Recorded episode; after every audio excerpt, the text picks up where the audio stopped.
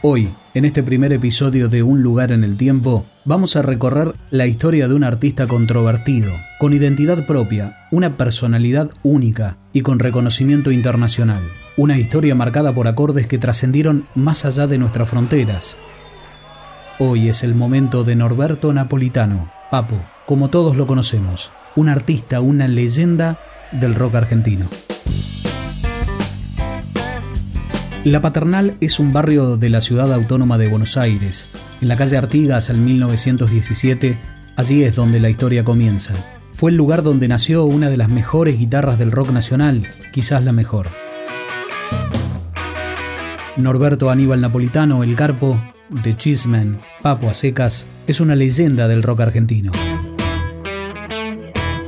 El talento no es algo que se compra, no es algo que puede pedirse. El talento es algo que Papo tenía. A los 16 años, creó su primera banda, Los Buitres. Más tarde haría lo mismo con Engranaje. este sonido en Marshall pelado, cable y viola. No sé, que rompan la cabeza con los pedales porque se vuelven locos. Formó parte de legendarias bandas de nuestro rock argentino como Los Abuelos de la Nada. Integró otras como Conexión número 5, Manal o Los Gatos. Pero el carisma y el talento para ser frontman pudo mucho más que Papo, pudo mucho más que él. Así dio vida a Papos Blues en 1970, una montaña rusa de acordes que vinculaban al rock y al blues, transformando a esta banda en el escalón necesario para que el guitarrista empiece a ser leyenda.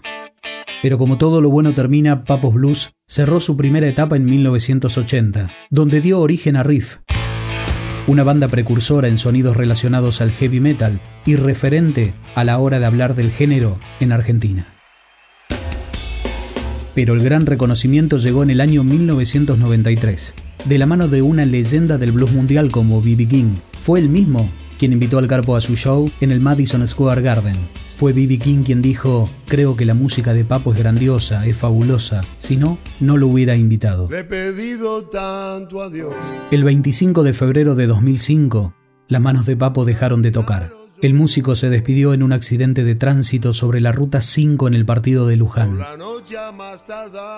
cerca de la quinta que alquilaba. En ese momento Papo era un gran guitarrista, quizás el mejor que dio el rock argentino. A partir de allí nació la leyenda.